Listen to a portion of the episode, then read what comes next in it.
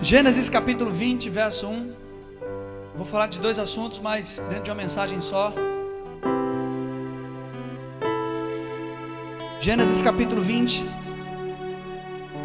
Só para te ajudar, Gênesis fica antes de Apocalipse, tá? Você situar aí na Bíblia. Tem até um navão na novela aí, né? Partindo Abraão, Abraão, dali para a terra de Negueb, habitou entre os entre Cádiz e Sur, e morou em Gerar. Disse Abraão é, de Sara, sua mulher: Ela é minha irmã. Assim, pois, Abimeleque, rei de Gerar, mandou buscá-la. Deus, porém, veio a Abimeleque em sonhos de noite e lhe disse: Vai, vais ser punido de morte por causa da mulher que tomaste, porque ela tem marido. Ora, Abimeleque ainda não havia possuído, pois disse: Senhor, matarás até uma nação inocente. Não foi ele mesmo que me disse, é minha irmã, e ela também me disse, é, é meu irmão, com sinceridade de coração e na minha inocência, é, fiz, foi, foi o que eu fiz. Respondeu-lhe Deus em sonho: Bem sei que com sinceridade de coração fizeste isso. Daí, daí o ter é, impedido eu de pecares contra mim e não te permiti que a tocasses. Agora, pois, restitui a mulher a seu marido, pois ele é profeta, intercederá por ti e viverás. Se, porém, não a restituíres, sabe, sabe que certamente morrerás, tu e tudo o que é teu. Imagine, Deus falou: se você não devolver, você morre. Quem é corajoso de ficar? Diga para o seu vizinho diga: não se preocupe, que o que pertence a você ninguém vai tocar pertence a você também pertence a Deus. Deus ainda aparece em sonho para pessoas. Alô, alô, alô, alô. Deus ainda convence pessoas a respeito de você. Alô, alô, alô. Eu não posso levantar muito essa camisa não, porque quem está comigo hoje aí, bora! Levantou-se Abimeleque de madrugada e clamou e chamou todos os seus servos e lhes contou todas essas coisas e os homens ficaram atemorizados. Então chamou Abimeleque a Abraão e lhe disse: Que é isso que nos fizeste? Em que pequei eu contra ti, para trazeres tamanho pecado sobre mim e sobre meu reino? Tu me fizeste o que não se deve fazer, disse mais Abimeleque a Abraão. Que estava pensando para fazer tal coisa? Respondeu Abraão: Eu estava querendo me livrar de minha mulher. Foi assim, gente? Tem uns caras que estão fazendo quase isso. Mas vamos embora. Respondeu Abraão: Eu dizia comigo mesmo: certamente não há temor de Deus neste lugar, e eles me matarão por causa de minha mulher. Por outro lado, ela de fato é também minha irmã, filha de meu pai. Diga, também minha irmã, filha de meu pai. E não de minha mãe. E veio a ser minha mulher. Quando Deus me fez andar errante da casa de meu pai, eu disse a ela: Este favor me farás em todo lugar em que entrarmos, dirás a respeito: É, ele é meu irmão. Então Abimeleque tomou ovelhas e bois e servos e servas e os deu a Abraão e lhe restituiu a Sara, sua mulher. Disse Abimeleque: A minha terra está diante de ti, habita onde melhor te parecer. Presta atenção: Abraão chegou diante do homem com medo de morrer e saiu cheio de prosperidade, porque Deus falou com esse homem. O nome disso é favor imerecido. Você está com medo de uma situação e Deus vai falar com alguém e Deus muda essa situação. Você sai de medroso a rico. Dois aleluia. Tá bom, fica quebrado ainda. Agora vem um negócio muito importante. Verso 16. E a Sara disse: Dez mil ciclos de prata a teu irmão será isso compensação por tudo quanto se deu contigo e perante todos que é, todos estás justificada. E orando Abraão, presta atenção nisso aqui, gente. E orando Abraão, sarou Deus Abimeleque e sua mulher e sua serva de sorte que elas puderam ter. Ter o quê? Bom. Puderam ter filhos, porque o Senhor havia tornado estéreis, no original aqui, havia permitido que elas permanecessem estéreis. todas as mulheres da casa de Abimeleque por causa de Sara, mulher de Abraão. Esse é o primeiro ponto que eu quero trocar, tocar. Verso 21. Olha, olha o eu vou começar pelo final. Deus falou a Abimeleque, ele é profeta e ele vai interceder por você. Porque Abimeleque tomou Sara todas as mulheres da casa dele não puderam ter filho. Isso te lembra alguma coisa? Esse não era exatamente o problema de Sara? Responde aí, cabeção. É ou não é? E agora Abraão está diante de uma oração para que alguém receba o que ele não recebeu.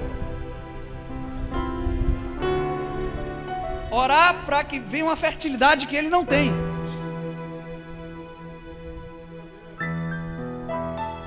Ele ora e acontece o quê?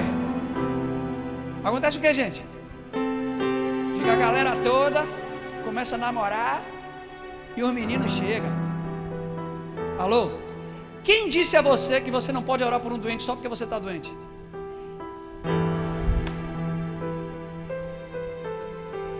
O recipiente não determina o que as pessoas vão receber, mas o que está dentro do recipiente, sim. Isso aqui? Outro ponto é, é, é, que, é que, ah, poxa, eu estou com cheio de problema financeiro e alguém está pedindo para eu orar para que essa pessoa prospere. Eu estou com a causa na justiça, ore por mim e você lá quebrado. Não vou orar nada, meu irmão. Não muda a minha vida, vou mudar a vida dos outros. Só que o verso 21 começa de uma forma espetacular. O capítulo 20, certo? O, capítulo 20 termina Abraão orando por, pela casa de Abimeleque e eles passaram a ter filhos. Estão comigo, gente? O capítulo 21, próximo versículo, diz o seguinte: Visitou o Senhor a Sara e, e, e, é, como lhe dissera, e o Senhor cumpriu o que havia prometido. Sara concebeu e deu à luz a um filho Abraão na sua velhice. O que isso significa, Sérgio? Significa que o reino de Deus, tudo é semente. E nem sempre semente é dinheiro. Tudo que você faz pela direção do Espírito, Deus recebe como semente. Deus já tinha avisado, ó, ele vai interceder por você. Abraão ora por uma situação, aquilo é uma semente. O que é que Abraão colhe depois? Exatamente o que ele orou. Quem está comigo aqui? Paulo diz aos Gálatas que de Deus não se zomba aquilo que o homem semear. Isso ele vai o quê? Deus não quer você consciente de sementes que você lançar, mas Deus quer que você saiba que tudo que você faz é semente. Eu, eu falei isso com, com, com a minha liderança. Eu estou colhendo hoje. Pessoas estão fazendo coisas por mim. A minha liderança hoje tem as mesmas características que eu tinha quando era liderado.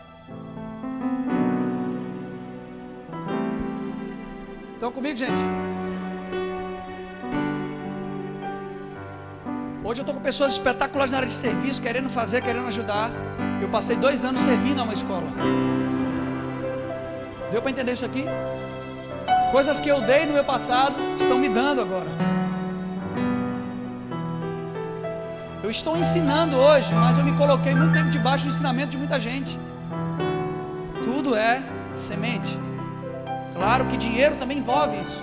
Dinheiro também é semente, uma boa semente, glória a Deus, aleluia.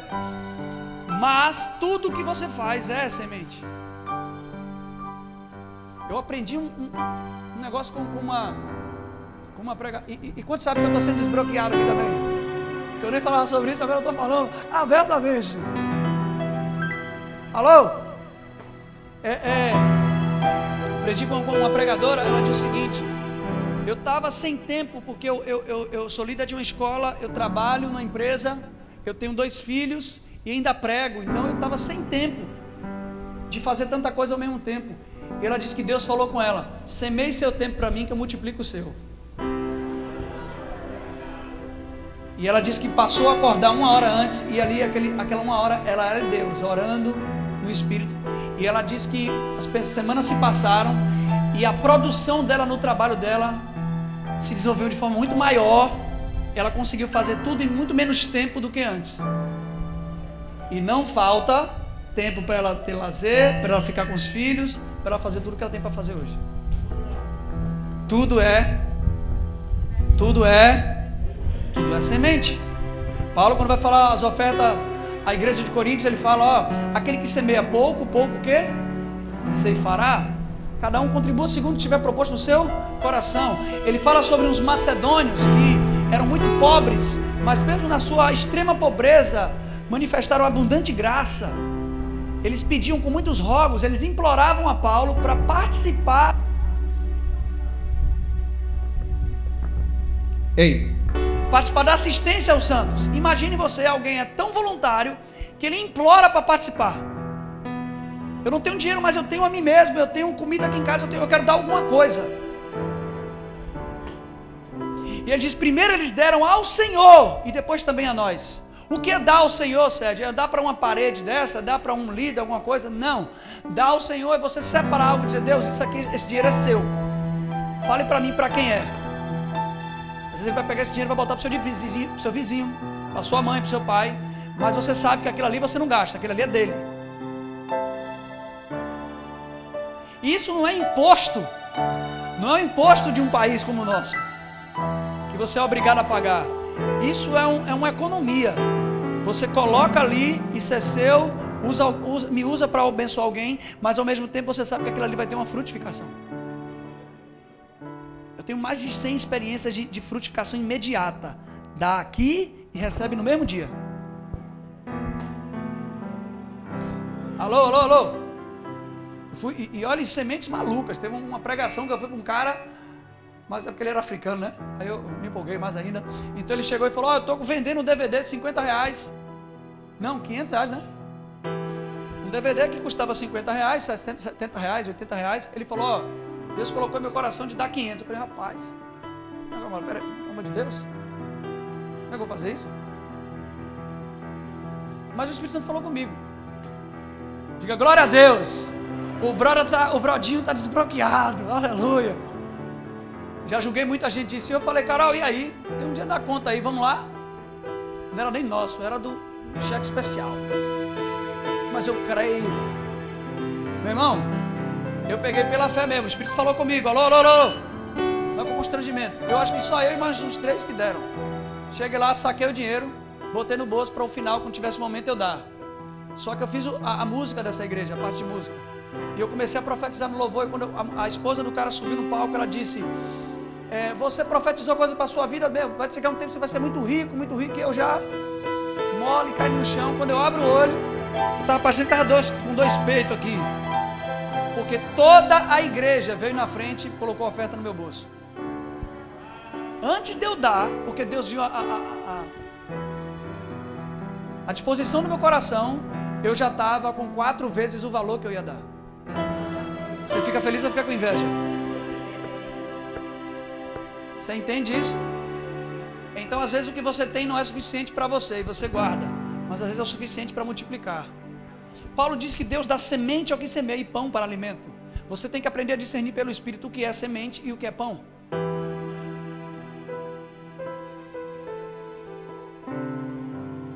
Aí você diz, pô, mas, é, é, essa igreja virou aquelas igrejas que falam de dinheiro o tempo todo. Falo mesmo.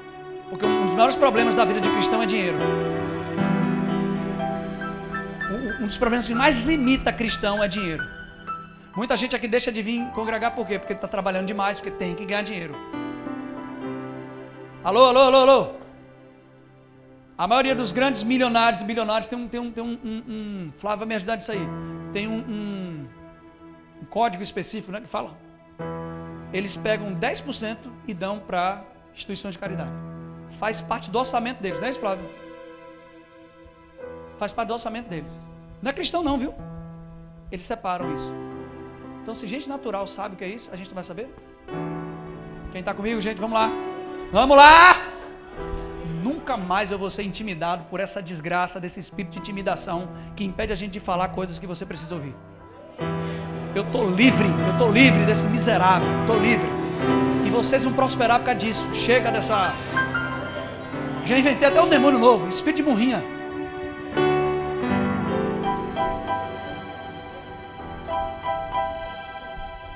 Diga bem alto, tudo é semente. Aquilo que eu semear, eu vou colher. Deixa eu te falar uma coisa, por que, que Deus chama um homem como Abraão e pede o único filho que ele tinha? Porque para Deus dar o seu único filho, precisava que o homem semeasse o seu único filho. Entende agora porque o sacrifício de Isaac? Alô? E por que Jesus veio? E por que nós nos tornamos filhos de Deus? Porque o primeiro filho de Deus foi semeado. Nós somos a colheita de Jesus.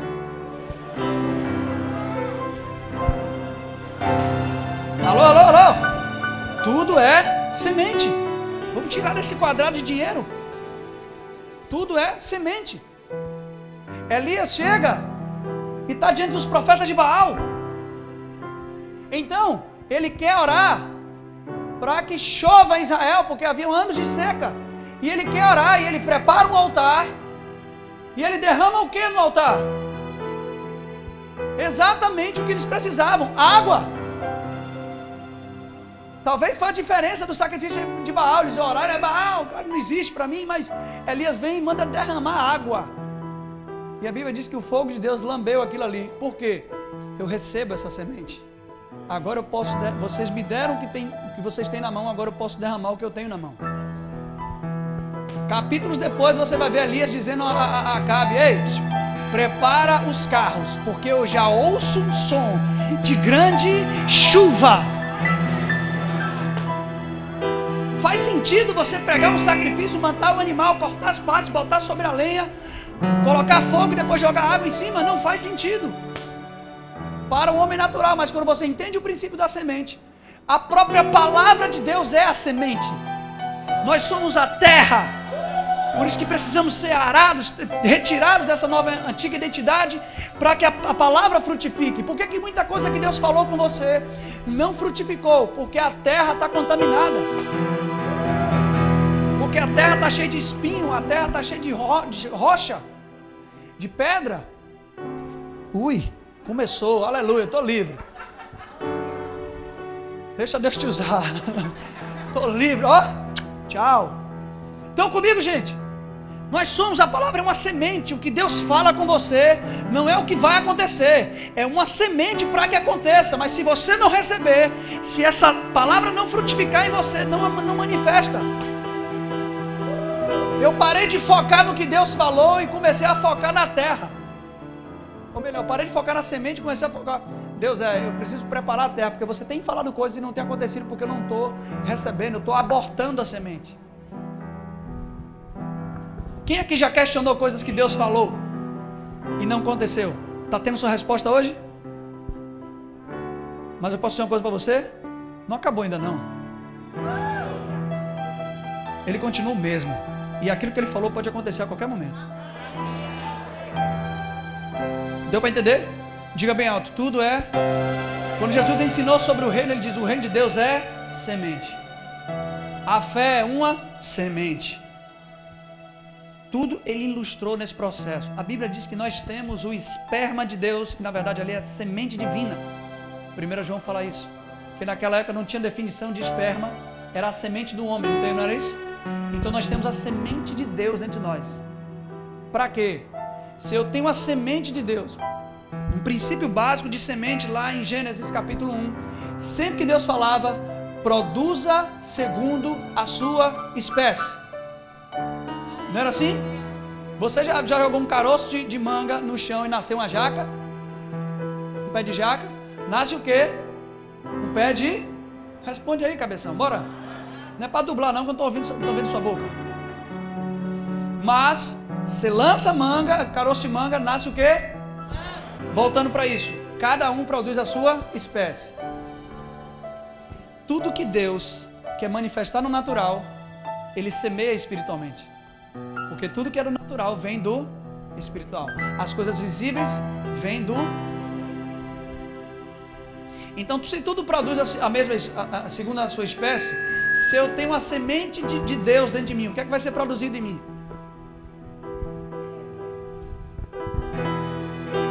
Deus semeou a própria vida dele em você. Para quê? Para colher o quê? A vida dele em você a manifestação da vida dele em você. Quando você nasceu de novo, você recebeu uma semente. Mas essa semente vai se desenvolvendo ao tempo que você se relaciona com ele e vira uma grande árvore, uma grande plantação, onde você passa a ser ele e ele pode ser pleno e se manifestar através de você. Ele pode manifestar o seu caráter, o seu poder, a sua sabedoria através de você. Ele semeou o espírito dele em você com essa, com essa expectativa. de se tornar você. E quando essa semente germinar, meu irmão, você não vai ter problema em ter resposta de oração. Você fala e acontece. Pessoas ligam para você, pastor, ore por mim. Eu vou orar. Você nem chega a orar, já teve o resultado. Já aconteceu direto comigo. A pessoa, pastor, ore por mim. Eu falei, tá bom. Aí eu durmo, esqueço às vezes. Desculpa confessar pecado aqui. Meia hora depois a pessoa manda mensagem, pastor, você é homem de Deus, viu? Só pedir para o senhor. A oração foi respondida. Eu falei, pois é, sou mesmo. Você fez o que, pastor? Entrei no descanso.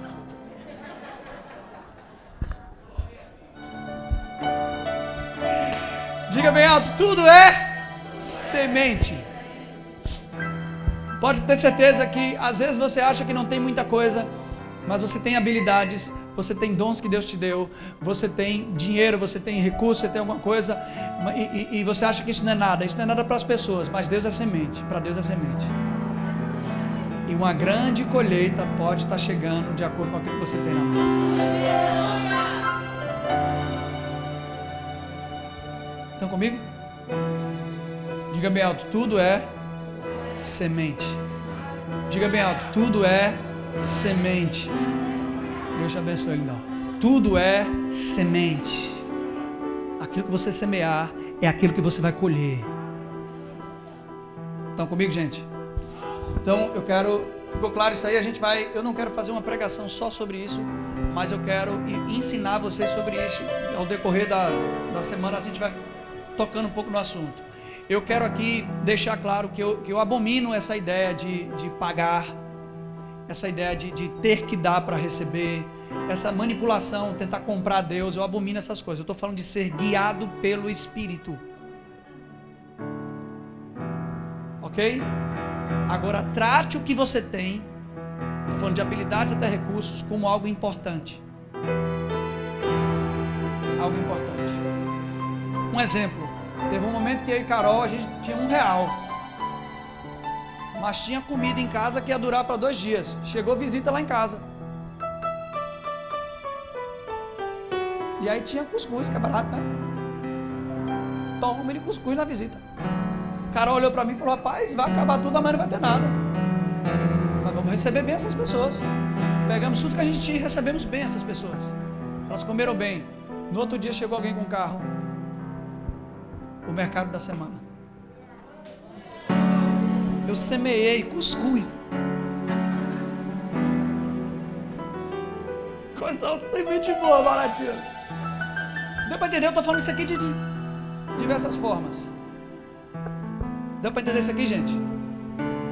Eu, eu perguntava para Deus, Senhor, eu não gosto muito de relógio, mas eu já fui pregar em lugar que eu ganhei 10 relógios numa noite. Que mistério é esse? Só que eu não gostava de relógio, toda vez que eu ganhava os relógios, eu dava para meu pai. Semente porque eu não sabia. Quanto mais relógio eu dava para meu pai, mais eu ganhava. Mas eu estava precisando de dinheiro, cabeça. Eu não estava precisando de relógio, eu não gosto de relógio. Mas eu tinha semeado o quê? Cada um produz segundo a sua. Pô, cara, eu não fui guiado com essa calça, não. O bolso é pequenininho, não cabe nada aqui dentro. Pegar um gasofilaço. Quem está comigo, gente? Diga, cada um produz a sua espécie. Posso ir agora para a segunda parte dessa mensagem? Deu para entender isso aí? Me dê um glória a Deus para eu achar que você está feliz com essa mensagem. Bora, bora, bora. Meio louco você achar que Deus vai prosperar você, às vezes não com uma grande ideia, mas com uma pequena semente.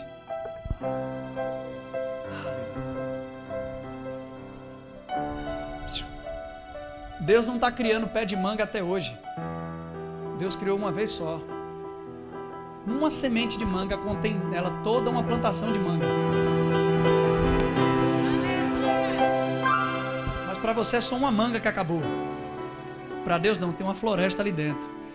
Uma plantação que não acaba mais. Porque cada caroço de manga, de cada caroço de manga vem um pé de manga, que vem um monte de manga, com vários caroços de manga, e assim justativamente. E Jesus mandou você olhar para os pássaros. Eles não semeiam para eles, mas você sabe que tem pássaros que são responsáveis de construir florestas, Diga, eu vou construir uma floresta do reino. Porque eu sou um pássaro livre. Eu não vou colher só para mim, mas eu vou colher para quem estiver comigo. Vão voar comigo. Vamos construir uma floresta, um reino. Aleluia. Quem está comigo, gente? Bora aí!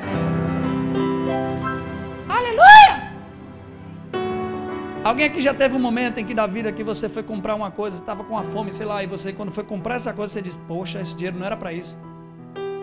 Alguém pensou nisso aqui? Levanta a mão. Tem coragem de levantar a mão agora. E quem foi que disse que não era para isso? Quem foi que disse para você que não era para isso? Você acha que não foi o Espírito Santo? Não foi? Você até pensou, eu é, vou ter uma dor de barriga se eu comer.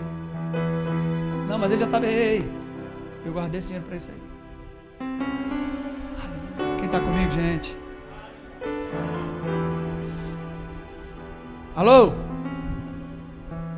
Ei, a solução dos seus problemas não está nesse governo. Você pertence a outro reino. Você só precisa saber como esse reino age. Jesus disse que o reino é semente. Não ache que você não tem nada. Elias teve fome e Deus falou: vá a uma região. Lá tem uma mulher que eu já falei para ela para te dar comida. Mas em nenhum momento a Bíblia aparece Deus falando para a mulher: dê comida para ele. E aquela mulher ela tinha um filho e ela tinha só um pouquinho de farinha. E Elias chegou tirando onda, Deus já falou, né? Se fosse um pastor hoje, apedrejado. Elias chegou tirando orelha, dá-me de comer. Tipo, Deus falou com você, não foi? dá-me de comer. E a mulher, Senhor, eu só tenho, o que resta aqui para mim é um pouco de azeite, um pouco de farinha, para eu comer um pão e morrer com meu filho. O que eu tenho aqui é minha última refeição. O que eu tenho aqui não dá nem para mim, vai dar para você? E eles falou: ó, chama as vizinhas, pega as panelas, tudo que tem aí. Porque o azeite não vai parar de descer derramado, de se multiplicar, até que acabe as panelas, as vasilhas. Um pão que ela fez para um profeta fez com que ele, com que ela tivesse uma provisão que não parou até que ela, é, é, até que ela acabasse as vasilhas. Não parou porque Deus mandou parar. Só parou porque ela não tinha mais possibilidade de receber.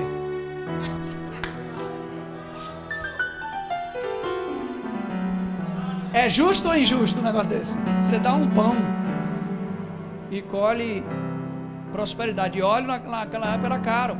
Ela não usou aquilo ali só para comer, ela pode ter vendido. Na linguagem, Bíblia, versão Céu Fernandes, e ela se armou. Eu tenho certeza que 40% que veio aqui hoje falou: Senhor, o que é que está faltando? Poxa, eu creio, isso, aquilo. É, já tem sua resposta, não tem bonitinho, bonitinha? Ok? Agora eu quero falar de outro ponto. Eu tenho 10 minutos só, né? Pontualidade é o meu nome a partir de agora.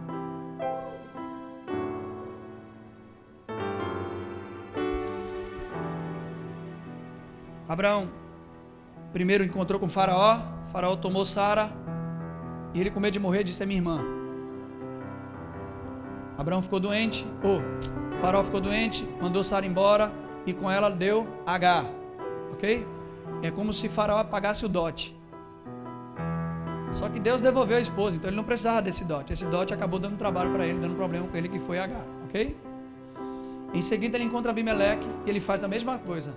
Ele diz: Ela é minha irmã. Agora, Abraão estava mentindo quando disse que era irmã? Ela era irmã do mesmo? Isso é uma tipologia clara para a nossa realidade. Abraão é um tipo de Jesus. Sara é a igreja. Nós somos noiva de Cristo e irmãs de Cristo porque somos filhos do mesmo Pai. Alô? E é isso que você precisa pegar. O que você é como noiva e o que você é como irmã. O que você é como noiva? Aquela que está na posição de ser amada, de ser preparada, de ser edificada, de ser santificada e aperfeiçoada. Não é você que faz isso pelo seu braço, é ele que faz isso em você. É o noivo que prepara a noiva para ele mesmo. Então, como noiva, você se entrega aos cuidados dele. Mas como irmã, não. Você tem direito a reinar em vida. Como irmã, você tem direito a, a, a, a, a uma herança. Você é descendência de Abraão pela fé. Isso significa que você é herdeiro do mundo. Você é cordeiro com Cristo. Você é primogênito. Você é filho de Deus. Deu para entender? Então, como como como noiva, Sara foi embelezada. Mas como como irmã, quando descobriram que ela era irmã, ela começou a receber recurso. Deu para entender isso? Nós temos essa dupla identidade em Cristo. Somos a noiva. Sempre pense dessa forma, porque o seu aperfeiçoamento não está em você, está nele. É como uma mulher que vai para o dia da noiva, para o salão. É o cabeleireiro, é o maquiador que faz tudo. Ela só fica lá descansando e relaxando o dia todo, para namorar mais tarde. Por outro lado, ser irmão significa eu tenho o mesmo DNA dele, eu tenho a mesma identidade dele, eu sou da mesma família dele, o que ele pode fazer, eu posso fazer. O que ele pode manifestar, eu posso manifestar. Porque assim como ele é, eu sou nesse mundo. O que ele tem, eu tenho. O que é dele é meu também. Porque eu faço parte da mesma, eu tenho direito à mesma herança que ele tem. Deu para entender, gente? Pare de olhar Deus como um, um, um patrão e comece a olhar Deus como pai. Patrão trabalha para ter. É, é, Empregado trabalha para ter, filho não, pede. E pega e sabe que já é dele. Deu para entender isso, gente? Diga eu sou noiva, eu sou eu sou eu sou irmã. Dupla identidade. Eu recebo de tudo que ele tem por ser irmã e eu sou aperfeiçoado por ele por ser noiva. Amém, gente? Vamos ficar em pé nesse lugar?